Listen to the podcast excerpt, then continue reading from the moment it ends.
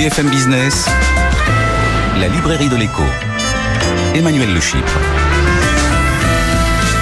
Bienvenue dans la librairie de l'écho, l'émission de BFM Business qui vous offre chaque semaine le meilleur de la littérature économique. Alors évidemment, pas d'émission sur les livres sans auteur. Ils seront nos invités dans la première partie de l'émission. Et puis évidemment, nous retrouverons ensuite nos critiques attitrés, Jean-Marc Daniel, Christian Chavagneux, pour leur coup de cœur et leur coup de gueule. Et puis nos chroniqueurs, notre bibliothécaire du jour, Alexandra Paget, pour parler de l'établi, célèbre livre qui sort en film aujourd'hui. Et puis, Benaouda Abdelhaim avec son tour du monde des euh, études euh, comme de coutume. Mais tout de suite, sans oublier notre compte Twitter et notre page Facebook, on démarre avec nos auteurs. Grand bilan des politiques économiques menées en France depuis l'après-guerre. Euh, Aujourd'hui, dans la librairie de l'écho, deux périodes peuvent être euh, distingués. Je pense que nos deux auteurs seront d'accord euh, là-dessus. L'interventionnisme étatique, voire keynésien de l'après-guerre jusqu'aux années 70, qui cède ensuite la place à ce qu'on pourrait appeler le, libéralisme anglo-saxon. Alors, quel est le bilan de ce libéralisme à l'anglo-saxonne? Comment le rôle de l'État a-t-il évolué? Avec quels résultats Fort d'un constat mitigé sur le bilan à la fois du laisser-faire et de l'action publique, comment rebâtir des règles du jeu économique plus adaptées aux défis du 21e siècle Réponse donc avec nos deux invités. Anne-Laure Delade, bonjour. Bonjour Emmanuel Le Chypre. Anne-Laure, vous êtes économiste, chercheuse au CNRS, membre du laboratoire LEDA à l'université Paris-Dauphine PSL et vous publiez L'État droit dans le mur. Alors c'est votre premier livre? Oui, c'est mon premier livre, oui, en effet.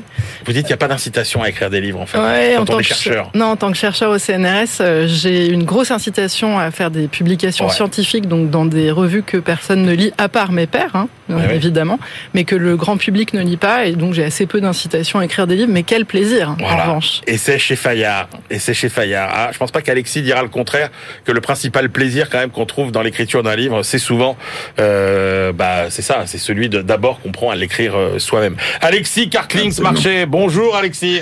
Bonjour Emmanuel. Alexis, vous êtes essayiste enseignant à l'ESCP Business School, conseil en entreprise. On vous avait déjà reçu euh, pour, allez, je le dis, votre formidable monde selon euh, Balzac. Et vous publiez aujourd'hui pour un libéralisme humaniste aux presses de la Cité. Je commence avec vous, euh, Anne-Laure euh, euh, Delattre. En gros, ce livre, vous avez euh, compilé des données depuis euh, l'après-guerre pour étudier l'action publique et euh, à partir d'un constat que vous avez fait en discutant avec finalement les Français, l'État apparaît de moins en moins comme la solution et de plus en plus le problème dans nos sociétés modernes. Oui, en fait, j'ai écrit euh, cet ouvrage après une discussion à l'été 2021 euh, où j'étais dans un festival avec des gens plus jeunes que moi et qui me disent, euh, qui sont très articulés intellectuellement, qui ont plein de références, mais qui euh, et, et qui euh, font le constat que euh, bah, il y a une urgence climatique, il y a une urgence sociale, mais à la fin de nos discussions, finalement, moi. euh, J'arrive avec des solutions politiques, une action publique qu'on Mmh. pourrait mettre en place, et tous, mais tous, me disent non mais l'État on n'y croit plus. L'État non seulement ne nous protège plus, mais euh, l'État n'est pas la solution, c'est même le problème. Mais 2021, pourtant, on est dans la période où euh, l'État a quand même sauvé l'économie. Quoi. Euh, il a sauvé les emplois, il a sauvé les entreprises, et malgré ça, finalement, plus personne euh, ne croit en l'État. Oui, c'est ça qui est surprenant, c'est que en plus depuis 2020, euh, on, on observe le grand retour de l'État Ouais. avec la pandémie, l'intervention massive, les euh, 70 milliards de plans de relance, de plans de soutien. donc effectivement, c'est le retour de l'État et et on a l'impression que plus l'État intervient, moins ses citoyens et citoyennes lui font confiance. Et donc j'ai essayé de comprendre qu'est-ce qu'il y avait derrière, pourquoi? Pourquoi derrière, finalement, de plus en plus de, dépenses publiques et d'interventions étatiques, de réglementation, de normes, etc. Pourquoi on ne croit plus à l'intervention de l'État? Alors, vous avez analysé donc depuis 45 euh, l'évolution des dépenses et des recettes euh, publiques. Alors, je sais que l'exercice est, euh, compliqué, mais est-ce que déjà Euh, côté euh, recettes, par exemple, est-ce que vous pouvez brosser à grands traits l'évolution des, des recettes fiscales? Qu'est-ce qu'il faut vraiment retenir? Alors oui, en fait, ce que donc euh, je suis allé récolter des données du côté recettes, c'est très facile, c'est sur le site de l'Insee. Ouais. Et, euh, et d'abord un grand malentendu que ce soit recettes ou, ou dépenses, c'est que l'État intervient aujourd'hui et donc prélève plus aujourd'hui qu'au sortir de la Seconde Guerre mondiale, Mmh. euh, quand on était en pleine euh, reconstruction. Donc ça veut dire qu'on a un État libéral, mais qui intervient énormément. Et en fait, il intervient, c'est ça le, tout, tout le point du, du, de- du livre, c'est en fait, il intervient davantage, certes, mais ce surcroît d'intervention est tourné davantage vers les entreprises que vers les services publics et l'amélioration euh, de la protection sociale que euh, au- ce- à la- à- après le- la Seconde Guerre mondiale. Alors pour répondre à votre question, du côté des recettes, euh, ce qui est très étonnant, c'est que euh, en France, en fait, deux tiers des prélèvements obligatoires Ouais. sont portés par les ménages Ouais. donc un tiers par les entreprises. Et ce qui est intéressant, c'est que je vous ai dit que les recettes ont énormément augmenté, Ouais. euh, et en fait, plus des trois quarts de l'augmentation est portée par les ménages. Ça, c'est le premier point du côté des recettes. Et ce qu'on doit retenir principalement, c'est que qu'est-ce qui paye les impôts en France? Qu'est-ce qui vraiment finance? C'est la TVA. Ouais. La- plus de la moitié de l'augmentation, c'est lié à la TVA. Ouais. Ce qui est bah, finalement pas vraiment optimal du, du point de vue de la, de la justice sociale, parce que comme vous le savez, tout le monde paye la TVA, mais en fait, c'est- plus important pour un ménage pauvre que pour un ménage riche. Ça lui, D'accord. ça lui coûte plus cher. Enfin, en tout cas, ça lui pèse plus. Mais- ouais.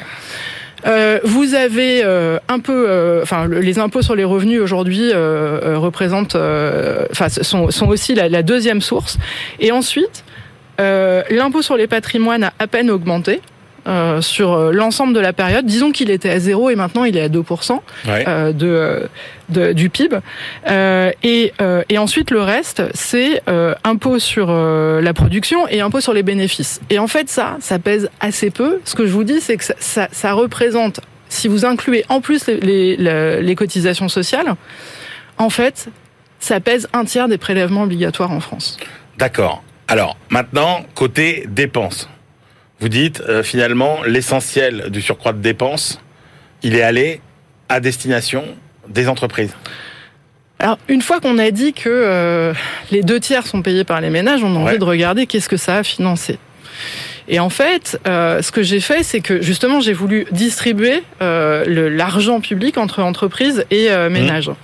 Et si vous allez regarder purement l'éducation ou euh, l'hôpital, c'est pas vraiment entreprise ou ménage parce que tout le monde en profite. Donc, je vais aller regarder précisément les aides publiques euh, aux ménages et aux entreprises. Tout ce qui est subvention, vous savez, quand euh, vous, euh, quand on, on vous aide euh, à financer vos fenêtres pour le climat. euh. Ouais. Et en fait, euh, ce que j'observe, euh, c'est que euh, les subventions sont très stables depuis 1945. Ça pèse à peu près 5% du PIB. Sauf qu'en fait, ça, c'est vraiment la partie émergée de l'iceberg. Ouais. Et euh, les données inédites que j'ai réussi à collecter dans, ces, euh, dans ce bouquin montrent que l'essentiel, ce sont des exonérations fiscales et sociales, c'est-à-dire des... euh, C'est tous les trous dans le gruyère, en fait, euh, de la fiscalité. c'est les trous dans la raquette, c'est vraiment des trous de recettes, du manque à gagner de recettes, et, et, et ça, ça représente la moitié des aides publiques en France. Et quand vous regardez ça et qu'ensuite vous le, répartissez, si vous regardez uniquement les subventions, moitié-moitié. Moitié pour les ménages, moitié pour les, entreprises. Mais si vous ajoutez tout ce qui est exonération fiscale et sociale, alors là, vraiment, le déséquilibre apparaît. En fait, euh, on aide les ménages de la même façon, à peu près 5% du PIB, depuis euh, 1979. Mmh. Mais, les mais les entreprises, ça pesait 3 et maintenant ça pèse 6. Alors, ça, c'est le constat, c'est implacable. Moi, ce qui m'intéresse, c'est quelle conclusion vous tirez de ce constat finalement. Est-ce que c'est bien? Est-ce que c'est pas bien? Est-ce que c'est juste? Est-ce que c'est injuste? Est-ce que c'est efficace pour l'économie? Ou au contraire, est-ce que c'est contre-productif? Alors, la, question, euh, enfin, il y a plein de questions hein, dans ce que vous posez. Euh, le, la première, c'est est-ce que le- la première conclusion, c'est que je- il me semble que la crise là des retraites nous montre qu'on est probablement arrivé à la limite de cette répartition. C'est-à-dire, concrètement, qu'est-ce qu'on nous dit avec les retraites? On nous dit euh, pour maintenir, enfin, pour financer le déficit, il va falloir allonger le, le, temps de cotisation. Mais alors qu'on aurait pu remettre en question les exonérations sociales, puisque on a fait, ça a coûté deux points de PIB depuis 30 ans, c'est ça qui paye, qui paye le, la protection sociale. Donc en fait, une implication c'est de dire, en fait, la crise sociale qu'on est en train de payer là, moi, une interprétation que j'ai, c'est que cette répartition, ces sacrifices, en, fait, ces coups de canif dans le contrat social français, bah, ils ont atteint leurs limites. En fait, euh, à, force euh, de baisser les cotisations, euh, pardon, de baisser la protection sociale, de, de, de, faire des contraintes sur les services publics, les citoyens en ont assez. Mais ça, c'est quand on s'ausculte, Anne-Laure Delat. C'est-à-dire que quand on se compare après à l'étranger, on voit que malgré tout, les impôts sur les ménages sont plutôt plus faibles qu'à l'étranger et que les impôts sur les entreprises sont plutôt plus élevés quand même. Alors tout ça, on l'a fait euh, au, prix d'une amélioration de la compétitivité. Et je vous dis encore une fois, c'est des coûts de, de canif dans le contrat social. C'est-à-dire qu'en France, je crois qu'on s'est construit, et ça on est tous d'accord là-dessus, c'est qu'on s'est construit au sortir de la Seconde Guerre mondiale sur euh, une protection sociale forte. En fait, les Français sont hyper attachés. Euh, euh, à leur hôpital public, à l'éducation publique, etc. Donc, euh, on peut voir euh, cette, cette répartition, on peut en, discuter ensemble, et là, il me semble qu'on en a discuté, en fait. Un point très intéressant, parce que vous prenez aussi en compte, ce qu'on fait plus rarement, le rôle de la politique monétaire. Et là, vous dites, il y a une rupture au moment de l'indépendance de la Banque de France en 93, où grosso modo, on passe d'une Banque de France qui régule finalement euh, la quantité de crédit, en gros qui régule le crédit par la quantité, à une Banque de France qui régule le crédit par euh, le prix. Concrètement, qu'est-ce que ça change et à qui ça profite? Alors oui, en fait, j'ai essayé de prendre l'État, l'action publique, dans une dimension la plus large possible. Donc en général, on regarde le budgétaire et on regarde pas le monétaire. Pourquoi? Parce que le monétaire, comme la Banque de France est indépendante depuis 1993. Hein la Banque de France, elle est membre de la Banque Centrale Européenne, mais en fait, la politique monétaire, elle est vraiment appliquée par la Banque de France. Euh, eh bien, euh, en général, on fait soit l'un, soit l'autre, mais surtout, on, fait, on, a en tête que indépendance n'est pas euh, État. Mais en fait, si, la Banque de France, c'est un acteur public. C'est pour ça que je, je l'ai pris en, en, compte. Et là, en fait, ce qui est très impressionnant, c'est que la Banque de France aujourd'hui finance deux fois plus en pourcentage du PIB que au sortir de la Seconde Guerre mondiale, ah quand on est en pleine reconstruction. D'accord. Oui, la Banque de France, euh, elle était sous l'égide de Bercy, du Trésor. C'était le bras financier de la planification, et donc elle allait financer des entreprises en fonction de priorités. Eh bien, aujourd'hui, depuis en fait le quantitative easing, la Banque de France, elle met euh, dans le circuit économique français deux fois plus de financement en pourcentage du PIB que euh, au sortir de la Seconde Guerre mondiale. Alors pourquoi? Eh.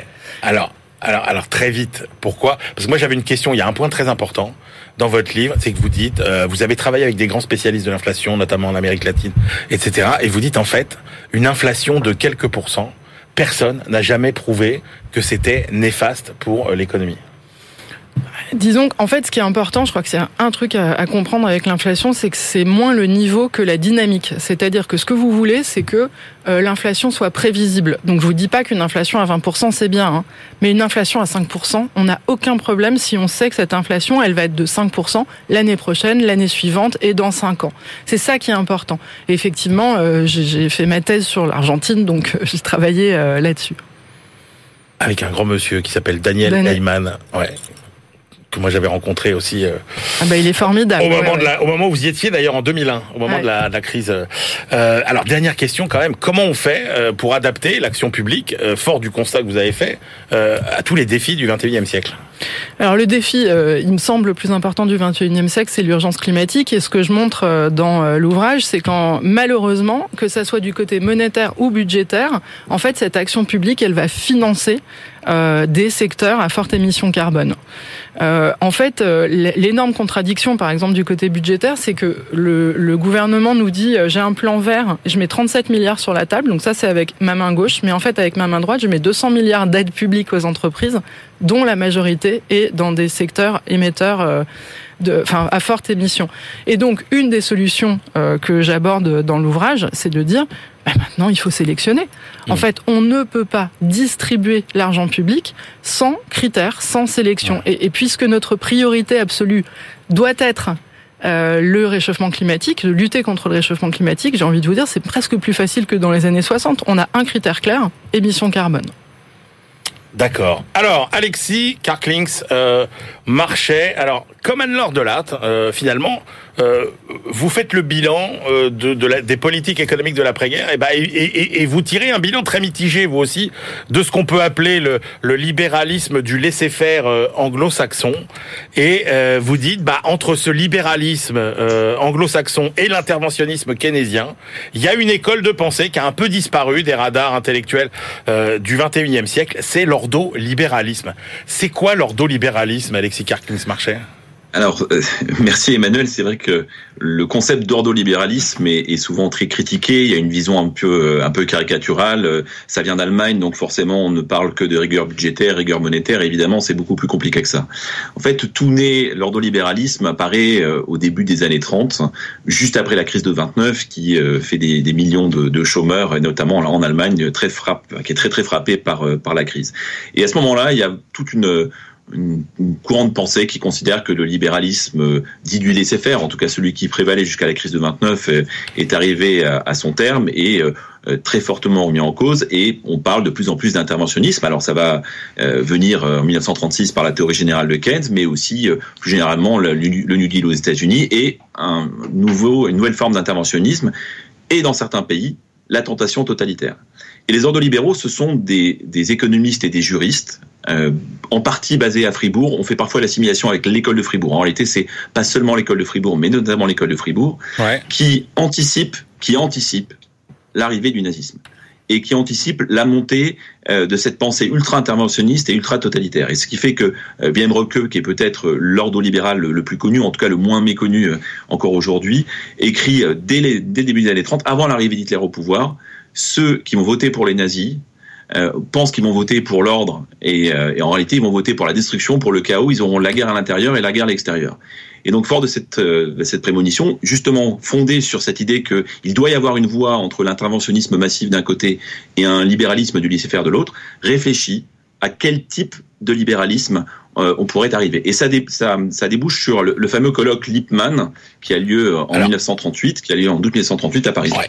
Alexis, euh, est-ce que le libé... alors quelle est la différence fondamentalement entre le libéralisme anglo-saxon du laisser-faire et cet ordo-libéralisme qui, qui, est quand même très différent? C'est-à-dire que sur le rôle de l'État, notamment dans l'économie, il y a des très grosses euh, différences. Sur le rôle de l'individualisme, il y a des très grosses différences. Sur la sur l'écologie dont lors de la parlait, il y a aussi une vision très différente.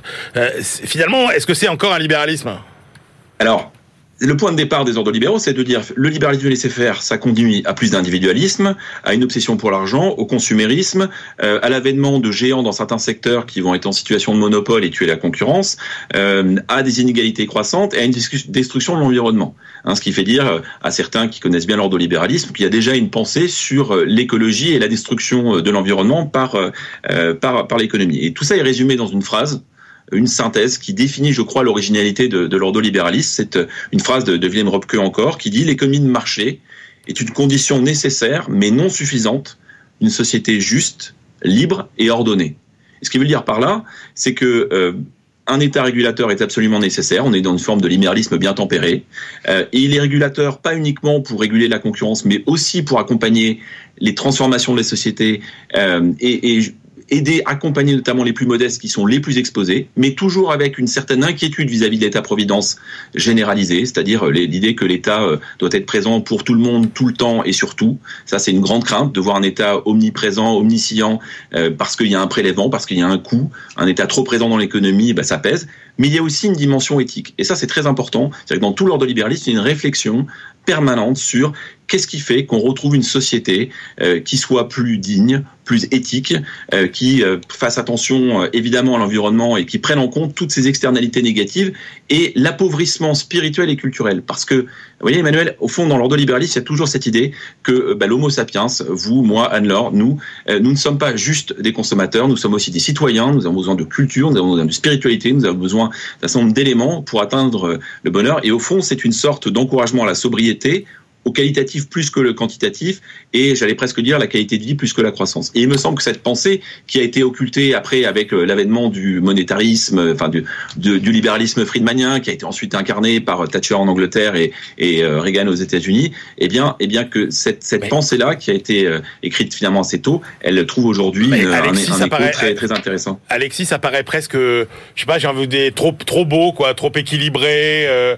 euh, trop, trop raisonnable presque. Eh ben d'abord, ça serait plutôt bien que la raison ne s'échappe pas trop de notre société, Emmanuel. Donc on va pas quand même, vous me permettrez de, de, de, insister sur le besoin de raison et d'équilibre, parce que de temps en temps, on a tendance justement à oublier ces éléments-là. Euh, on n'est pas en train de dire que c'est simple. Hein. Euh, toujours un point important, est-ce que ça a déjà été fait? Parce que c'est pas, il s'agit pas de remettre une utopie. Euh, qu'est-ce qu'il y a aujourd'hui comme société qui peuvent nous intéresser? Euh, Très concrètement, des sociétés comme, pour moi, les sociétés nordiques incarnent, même si l'importance de la social-démocratie est aussi très forte, euh, les, les, les, sociétés nordiques aujourd'hui incarnent cette forme d'équilibre, avec à la fois une économie qui est compétitive et euh, en même temps de, un État qui est présent, qui fait attention aux, aux, inégalités sociales et qui accompagne les transformations de la société. alors chez nous, ça Mais ressemblerait... Ça ressemblerait à quoi oui. une politique économique ordolibérale eh bien, ça, ça, ça ressemblerait d'une part dans une, une réaffirmation dans l'importance en tendance de retrouver euh, des équilibres budgétaires. Alors, il Évidemment, il ne s'agit pas de le faire dans des moments de récession ou dans des moments difficiles, mais je rappelle quand même que l'année prochaine, nous serons à la cinquantième année de déficit budgétaire consécutif en, en, France. Alors, il y a plein de raisons. Alors, on a évoqué certaines. Il y a, il y a un certain nombre de raisons qui expliquent cela, mais en tout cas, c'est pas une politique saine, ça c'est certain. Euh, et donc, il y a nécessairement, il y a logiquement euh, le besoin de retrouver une politique monétaire et budgétaire qui donne de la visibilité, qui donne euh, une certaine, enfin des, perspectives euh, raisonnable et en tout cas lisible pour les agents économiques, que ce soit les ménages ou les entreprises.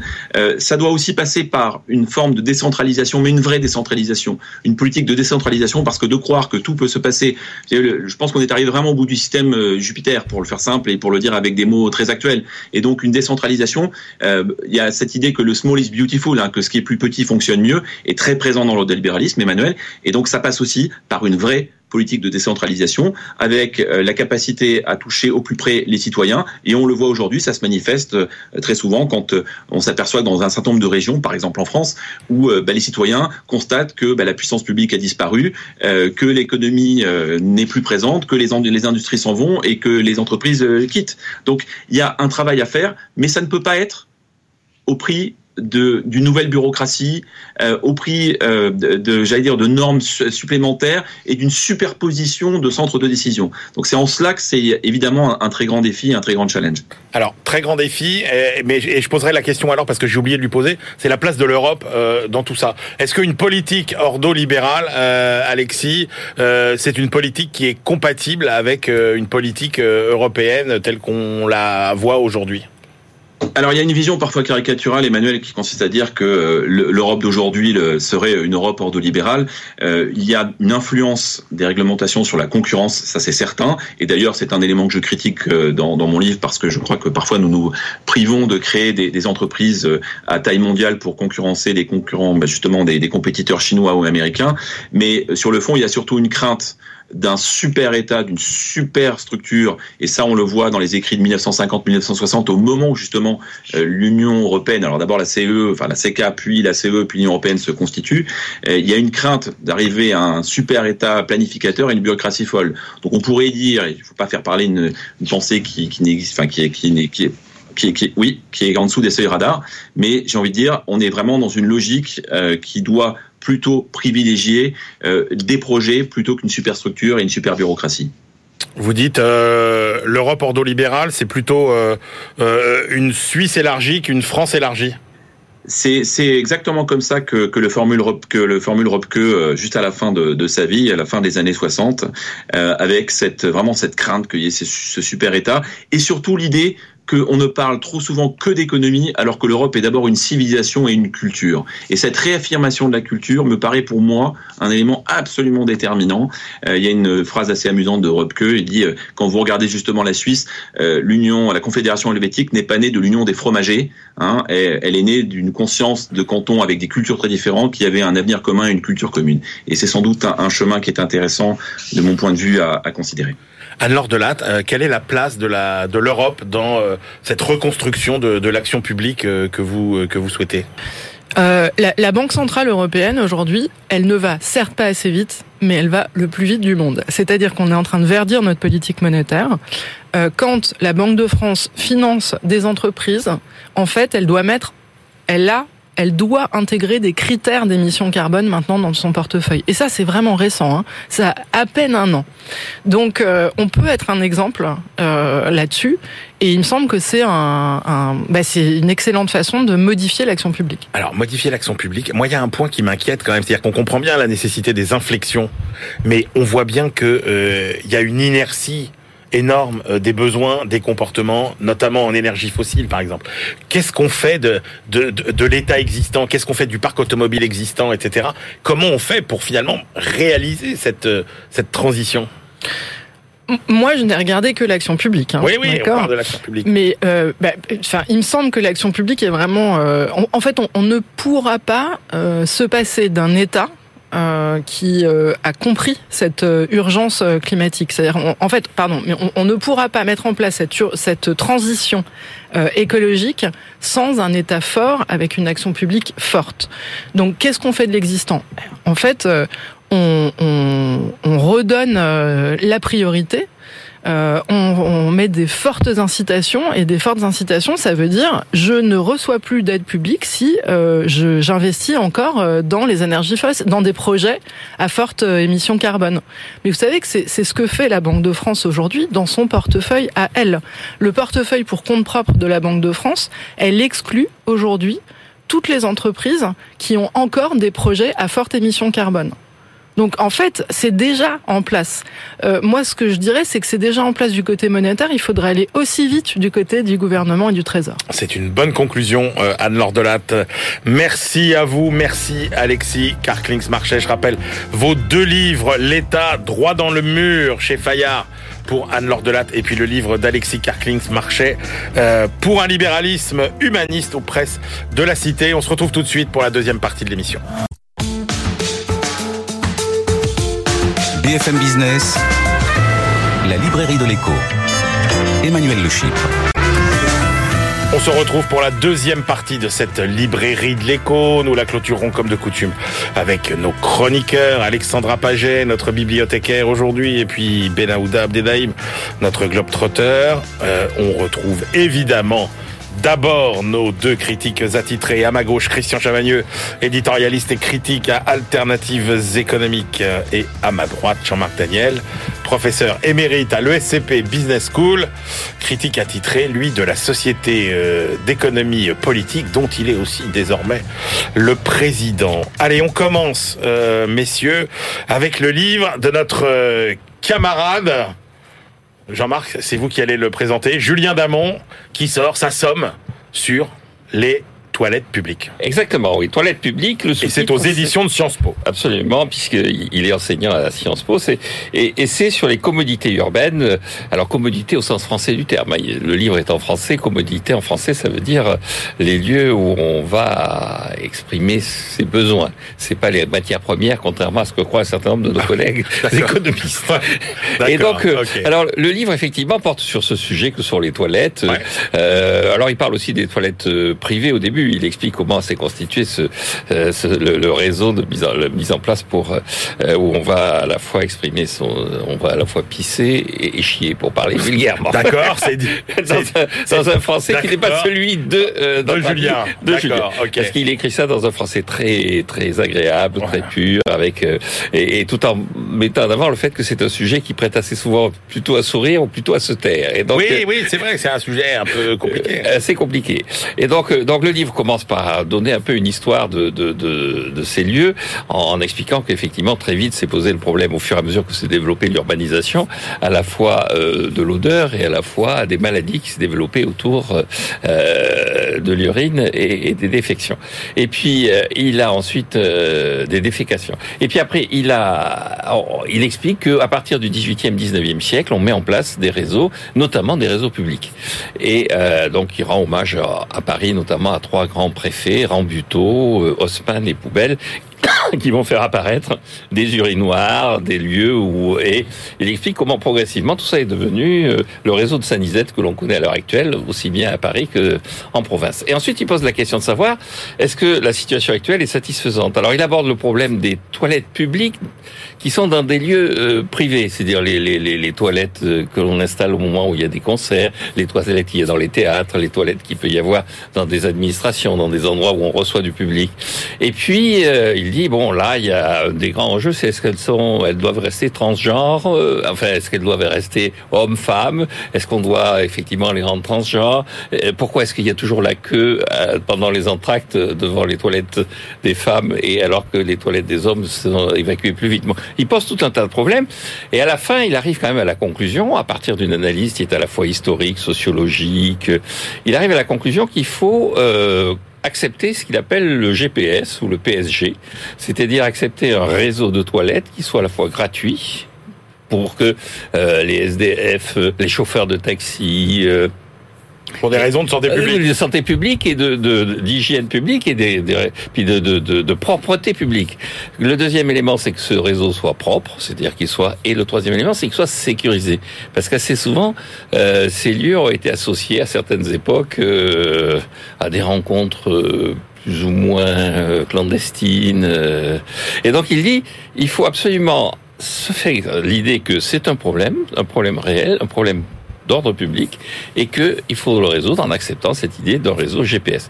Alors le livre est très agréable à lire, il y a le style de Julien Damon, le sujet est quelquefois un peu, un peu ténu, on peut se dire est-ce que vraiment ça valait le coup de s'engager dans une réflexion aussi poussée sur ce sujet Christian Chavagneux, est-ce que ça valait le coup de s'engager dans une réflexion euh, sur le sujet? C'est la question que j'ai posée à Julia Damon. Pourquoi est-ce qu'un prof d'HEC et de Sciences Po se lance dans, ouais. euh, dans, un bouquin sur les toilettes publiques Et il me dit, euh, à fort juste titre, que vous savez que Julia Damon a beaucoup travaillé sur les sans-abri. Oui, et donc, euh, bah, la question de euh, comment utiliser des toilettes quand on est sans-abri. Et ensuite, il a fait un tour des, bidonvilles du monde pour écrire sur les bidonvilles. Et là aussi, il s'est aperçu que la question se posait dans les pays émergents aussi bien qu'elle se posait dans les pays du Nord. Et la réponse était différenciée. Donc oui, c'est un vrai sujet euh, qui méritait euh, une attention. Et on pourrait se dire, c'est un sujet euh, qui, appelle une réponse naturelle. Plus il y a d'urbanisation, plus il y a de densité de population dans les villes, plus il y a besoin de commodités publiques. Et voilà, c'est juste quelque chose. Mais non, ce que j'ai, moi, ce que j'ai trouvé intéressant dans ce livre, c'est que il montre bien qu'il y a une dimension d'économie politique. Même là, se niche des, des rapports de force euh, politiques, sociaux, culturels, etc., financiers. Euh, il nous rappelle que euh, dans l'Antiquité, avoir euh, une, une des toilettes privées, c'était un signe de richesse. Alors on saute quelques siècles plus loin en France, comme l'a dit Jean-Marc, euh, on va bénéficier de, de, de, de, grands chamboulements parisiens voulus par Haussmann pour que le, le, le comte de Rambuteau nous installe les premières sadisettes, enfin les premières vespasiennes qu'on appelait, j'ai appris, les Rambuteaux en fait d'abord, ah ouais. puis qu'on a appelé après les, les, les, les vespasiennes. Et là, moi j'aurais voulu en savoir, c'est mon côté économique, Julien n'est pas économiste, ouais. j'aurais voulu savoir un peu plus sur euh, d'où euh, quelle part d'argent privé, quelle part d'argent public. Euh, Est-ce que c'est un bien public euh, qui gagne, qui perd, qui qui qui gagne de l'argent avec les avec ça? Alors on, on sait que la, la, la, tendance générale c'était très clairement un désengagement public et, et plutôt plutôt privé plutôt une, un investissement privé. Bien sûr, comme l'a dit Jean-Marc aussi, comme le dit le livre, c'est lié au développement ou pas euh, des toilettes privées, euh, le besoin d'avoir des ouais. toilettes publiques. Et là, on voit bien qu'à Paris, ça a été d'abord les quartiers riches, euh, toutes les infrastructures nécessaires pour évacuer dans les quartiers riches, et puis quand même, dans les quartiers pauvres, il y avait encore de l'odeur et le risque des maladies. Donc on a étendu aux quartiers pauvres, mais pour faire plaisir aux riches. Comme l'a dit Jean-Marc, il, y a un vrai combat, enfin, il y a plusieurs combats dans ce livre, et y a le vrai combat, c'est de dire il faut plus d'infrastructures de toilettes pour femmes. On a tous fait cette expérience d'une file d'attente beaucoup plus importante. Euh, il y a besoin d'investir beaucoup plus pour les toilettes pour femmes. C'est un des combats du livre. Alors j'avoue qu'à la fin, lorsqu'il nous parle des e-toilets ou des smart toilets, qui fait qu'à chaque fois que quotidiennement vous allez aller aux toilettes, on va en profiter pour faire votre analyse ah bah médicale oui, ah bah oui. et, et, voir ça. On s'aperçoit que ça paraît un sujet plutôt comique et drôle, mais il y a des dimensions économiques, politiques, financières, technologiques. Ouais. Finalement, finalement, c'est un vrai sujet. Eh ben, parfait. Euh, livre original et euh, passionnant donc de Julien Damon, Toilette euh, publique. On passe à votre choix, Christian Chavagneux, un livre oh, original aussi, faut le dire. Nicolas Georgescu, Regen, la bioéconomie. Alors Nicolas Georgescu-Roegen, c'est un économiste qui est peu connu et pourtant très important parce que dès les années 50-60, c'est lui qui commence déjà à développer une réflexion économique sur les liens entre l'activité économique et la dégradation de l'environnement, la dégradation de, de la nature. C'est un tout petit livre de rien du tout. C'est aux éditions du CNRS. Hein. Oui, tout à fait. Euh, c'est un tout petit livre de rien du tout. Déjà, on, on en apprend un petit peu sur la vie hein, de ce jeune Roumain euh, qui vient d'une famille modeste, qui est excellent élève, donc qui va avoir des bourses qui vont lui permettre de poursuivre ses études, des études de mathématiques, pas d'économie. On apprend qu'il passe par Paris, il suit les cours d'Albert Aftalion, de Jacques Rueff, et surtout il passe à Harvard, et là il va rencontrer Joseph Schumpeter. Et on apprend dans le livre qu'ils auraient pu écrire, Schumpeter lui a proposé d'écrire un livre à deux, et euh, bon, pour des raisons diverses et variées, il n'a pas accepté, mais on aurait pu avoir un livre euh, commun. Il revient un peu dans son pays, mais comme il est ni communiste, ni fasciste, euh, pour lui c'est pas facile de rester dans eh son pays. Il retourne aux États-Unis, et c'est là qu'à partir des années 50-60, il va développer son approche qu'on appelle de la bioéconomie. Alors, je laisserai notre ami polytechnicien nous expliquer ce que c'est le principe d'entropie et deuxième loi de la thermodynamique, parce que ça appuie là-dessus. Mais en tout cas, pour dire quoi Que euh, les activités économiques et l'approche économique standard, d'abord, fait trop de maths. Euh, elle n'est pas assez ancrée dans le réel. Et deuxièmement, elle est trop mécaniste, elle n'est pas évolutionniste, elle montre pas qu'il y a des effets sur la nature. Et la, la, la conclusion dès les années, dès les années 50-60 de Gérard Scoroquin, c'est de dire on va vers une crise climatique. Donc c'est plutôt, euh, plutôt ah bien vu. Il propose des remèdes. Je vous les résume brièvement. Aujourd'hui, on dirait sobriété plus euh, énergie renouvelable. Et euh, bon, c'est ce que j'ai trouvé intéressant, c'est que le livre est petit, l'auteur est bien connu des spécialistes de l'écologie politique, et on peut se frotter un petit peu parce que toute la fin du livre sont des, des extraits choisis des textes de Georges Rogan. C'est bien de commencer par là parce que c'est un auteur qui franchement est pas si facile à lire que ça, mais au moins voilà, on a une première approche, une première idée, une première synthèse de cet auteur qui est important. Voilà, mais pour l'ingénieur qui est Jean-Marc Daniel. Euh, ah oui, oui, moi ça m'a. Aucun problème. Hein. Ça m'a rajeuni parce que quand j'étais à l'ENSEI, j'avais fait une fiche sur lui. Ah ouais. Et, et j'avais fait une fiche sur euh, le formalisme de la mécanique rationnelle et le formalisme de la thermodynamique appliqué à l'économie. Et donc, euh, j'avais déjà trouvé à l'époque que c'était assez artificiel.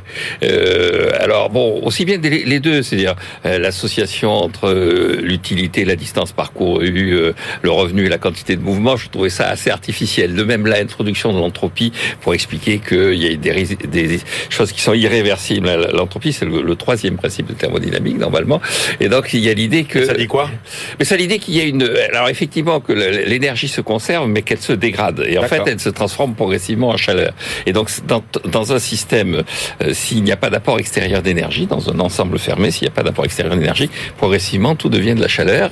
C'est toujours de l'énergie, mais cette chaleur n'est plus utilisable pour devenir du mouvement, qui est ce que cherchent la plupart des hommes. Bon. Et donc, euh, et le donc c'est assez artificiel parce que quand on voit ces textes, ces textes sont assez intéressants dans la mesure où euh, il dit bien il y a un apport naturel d'énergie en fait qui est extérieur à, à tout système, c'est le soleil. Et, et, en fait j'ai retrouvé un certain nombre des des thèses que je défends dans mon dernier livre, sans vouloir tout ramener à moi, où il dit effectivement le véritable problème, c'est que le cheval, c'était du soleil, le pétrole qui est dans le tracteur, c'est lui, il est épuisable. Il y a un moment où on manquera de pétrole, alors que le cheval, il se renouvelait à l'infini, et on avait effectivement la capacité de, par l'intermédiaire du cheval, d'aller chercher le soleil. Et donc, il y a, il y a dans ces extraits-là, il y a effectivement cette, cette idée que l'essentiel de l'énergie étant le soleil, il faut trouver un moyen de l'apporter. Ça, c'est assez pertinent. Après le reste, alors toutes les considérations, effectivement, où je pense que les auteurs tirent un peu sa pensée, parce qu'encore une fois, dans les années 70, on le faisait pas parler comme ça, on lui faisait pas dire ce qu'on lui fait dire en ce moment. Et donc tout cet aspect-là est un aspect qui est euh, un peu un peu artificiel. Donc j'invite les gens. Parce que c'est pas le texte brut, hein, il faut le dire. Il y, a des extraits. Il y a des extraits. Il y a des extraits à la fin. Il y a des extraits. Et sinon, c'est un texte de Sylvie Ferrari. C'est ça, voilà. Tout à fait. Et, et donc euh, Henri Guiton avait traduit à l'époque son, son livre et euh, Jacques Attali dans La parole et l'outil, il y a toute une partie qui est inspirée de ce qu'il raconte. Donc j'invite plutôt les, les, les auditeurs téléspectateurs à aller aux sources plutôt qu'à à récupérer un peu cette version, à mon avis, un peu biaisée de ce qu'était la pensée de cet auteur qui reste malgré tout assez secondaire. Ouais, enfin moi j'avoue que je ne connaissais pas, je suis assez inculte, hein, je l'avoue euh, par rapport à vous messieurs, et j'avoue que j'ai trouvé ça, euh, j'ai trouvé ça original et puis euh, plutôt. oui, ça prouve que vous avez fait vos études, vos études d'économie après moi. Après vous, parce que dans les années après, vous, ah, bien après vous, Jean-Marc, et surtout que je ne suis pas ingénieur. eh non. Voilà, merci à tous les deux. On se retrouve tout de suite avec notre bibliothécaire du jour, Alexandra Paget, qui nous parle de l'établi de de Robert Linhart à l'occasion de la sortie du film. BFM Business, la librairie de l'écho. Les livres d'hier et de demain. Bonjour Alexandra. Bonjour Emmanuel. Alexandra Paget, euh, reporter à la rédaction de euh, BFM Business et notre bibliothécaire du jour. Vous nous parlez d'un livre célèbre, roman, essai, reportage, Robert Linhart. Ça s'appelle L'établi et vous nous en parlez pour une bonne raison cette semaine. Effectivement, parce que le film L'établi, euh, réalisé par Mathias Gokalp avec notamment Mélanie Thierry et Donny Poladides, est sorti au début du mois. Euh, il est tiré du livre euh, du sociologue d'extrême gauche Robert Linhart, qui porte donc le même titre, ce livre, et ce film, il est sorti donc dans toutes les salles en France. Alors, l'auteur de L'établi, donc le roman, Robert Linhart, euh, dressez-nous un, un petit portrait. Alors, Robert Linhart, c'est un, il est normalien déjà, et il est militant euh, d'extrême gauche. Il a fondé l'Union des jeunesses communistes, marxiste-léniniste, puis la gauche prolétarienne, comme quoi ce n'est pas incompatible. Il raconte dans ce livre paru en 1978 aux éditions de Minuit sa propre expérience d'infiltré, une sorte de vie ma vie littéraire en fait.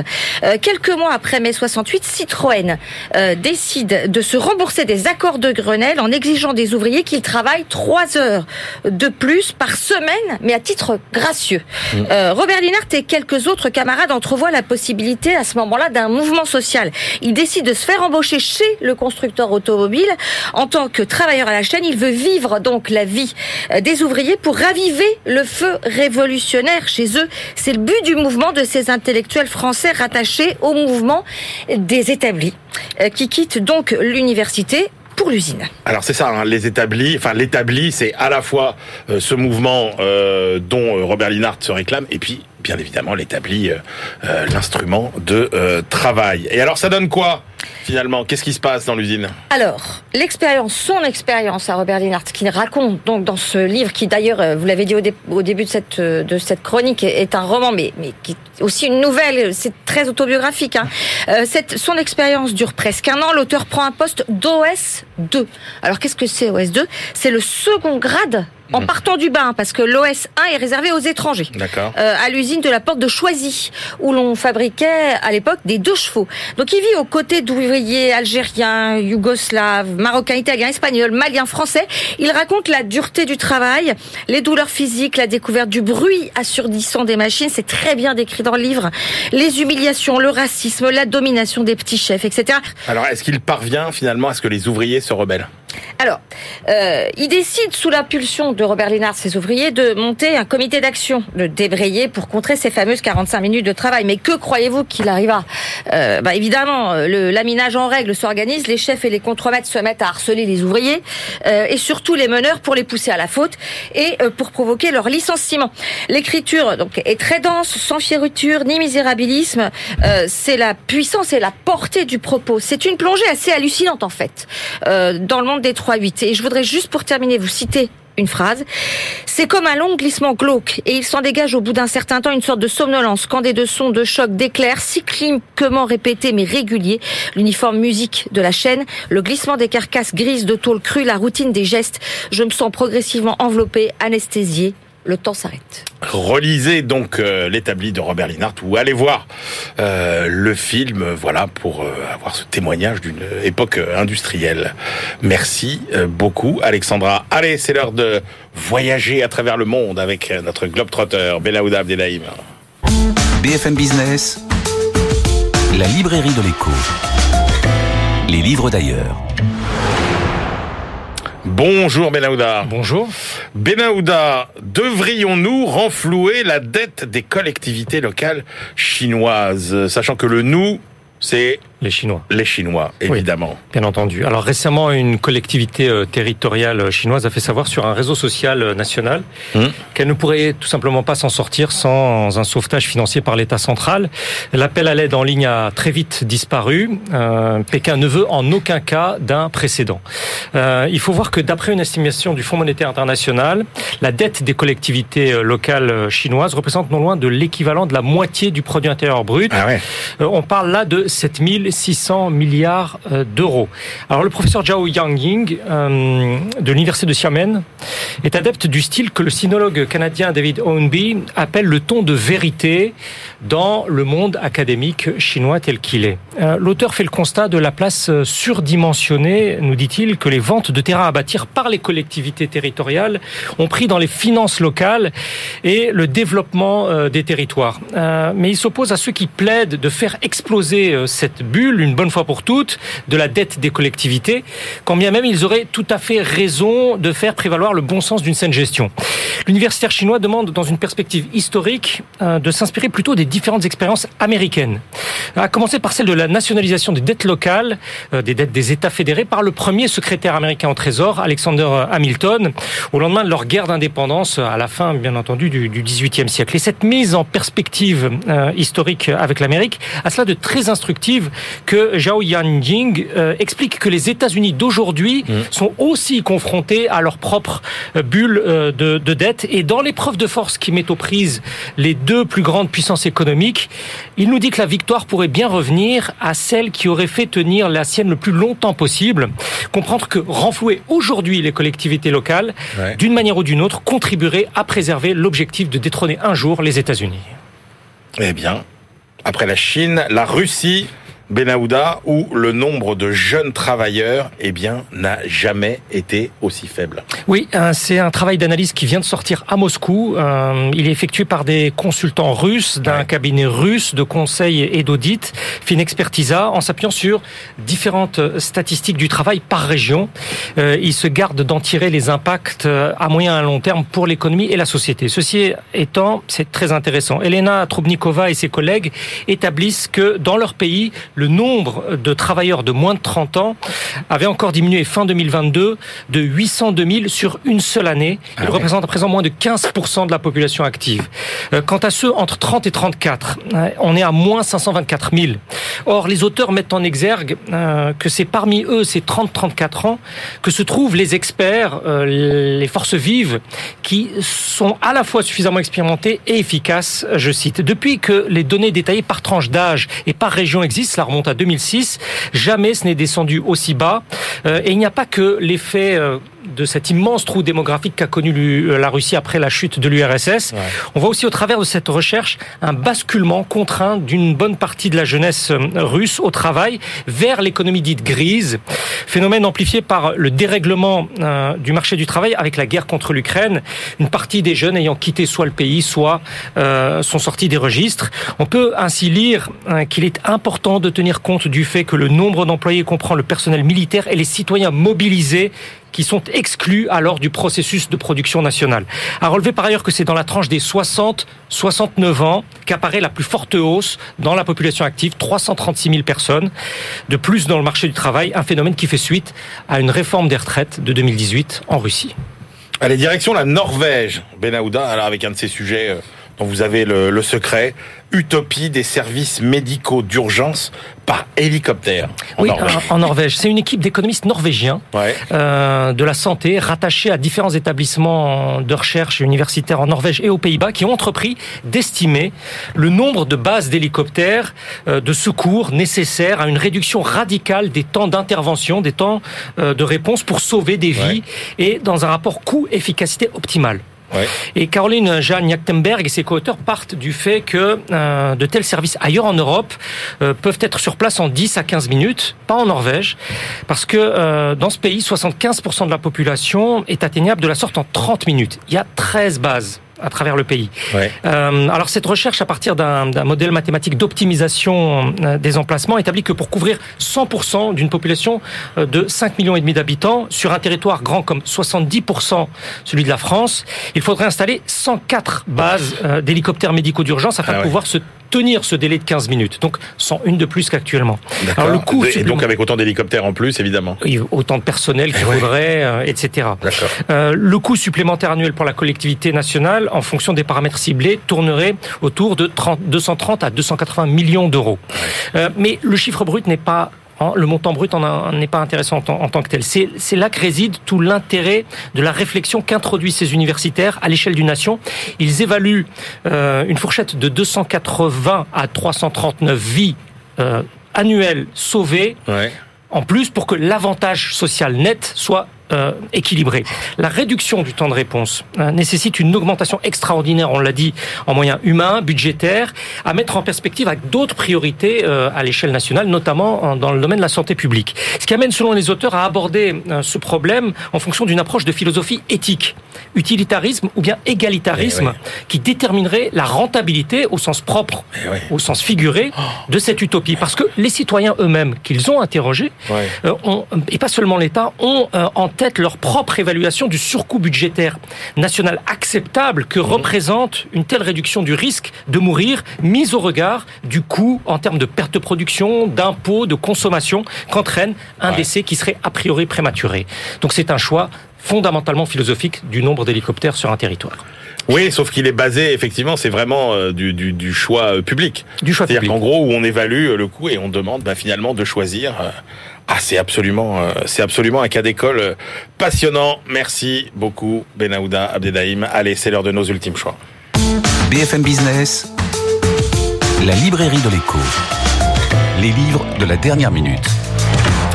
Christian Chavagneux, quelle est votre dernière sélection pour aujourd'hui Je vous prends de court. Euh, ma dernière sélection, c'est euh, euh, un, un livre sur les Juifs et le capitalisme d'une historienne italienne Ouais. euh, qui nous explique qu'il y a une légende qui est née euh, il y a plusieurs siècles selon laquelle la lettre de change, qui est quelque chose qui a aidé au développement du, du capitalisme, eh bien, serait née du côté des Juifs parce qu'évidemment c'est technique, c'est opaque, c'est spéculatif, donc c'était censé correspondre aux Juifs. Euh, cette légende qui est complètement fausse, hein, puisque c'est né chez les marchands et chez les banquiers italiens, eh bien, euh, on, on en trouve la trace en France, du côté de, de Bordeaux, Euh, et euh, c'est une enquête intellectuelle très érudite qui nous montre comment l'idée s'est développée en France, dans l'ensemble de l'Europe, comment elle passe chez Montesquieu, comment on la retrouve chez Marx, chez Weber, chez Barthes, et euh, voilà, cette enquête intellectuelle euh, qui essaie de démonter un mythe qui a couru à travers les siècles.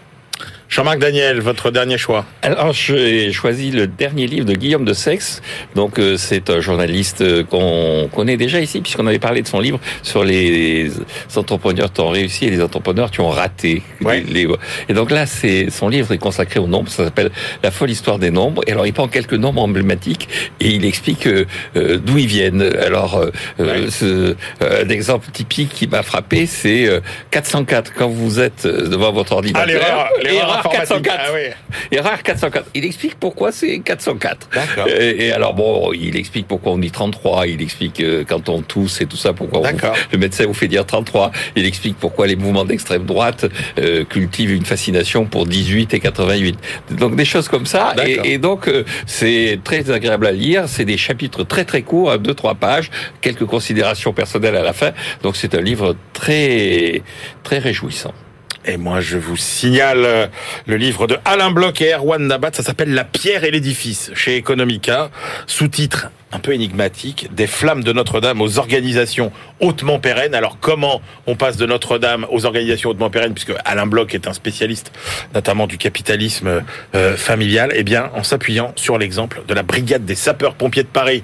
Euh, au moment du sauvetage réussi de Notre-Dame, c'était donc il y a euh, quatre ans, et il nous explique finalement comment certaines organisations dont les sapeurs-pompiers euh, de Paris, eh bien, euh, réussissent au fil des ans à euh, créer un système qui leur permet de durer et montre que finalement la durabilité d'une organisation est tout sauf le fruit du hasard. Voilà, c'est la fin de cette librairie de l'écho. On se retrouve la semaine prochaine. Et d'ici là, bonne lecture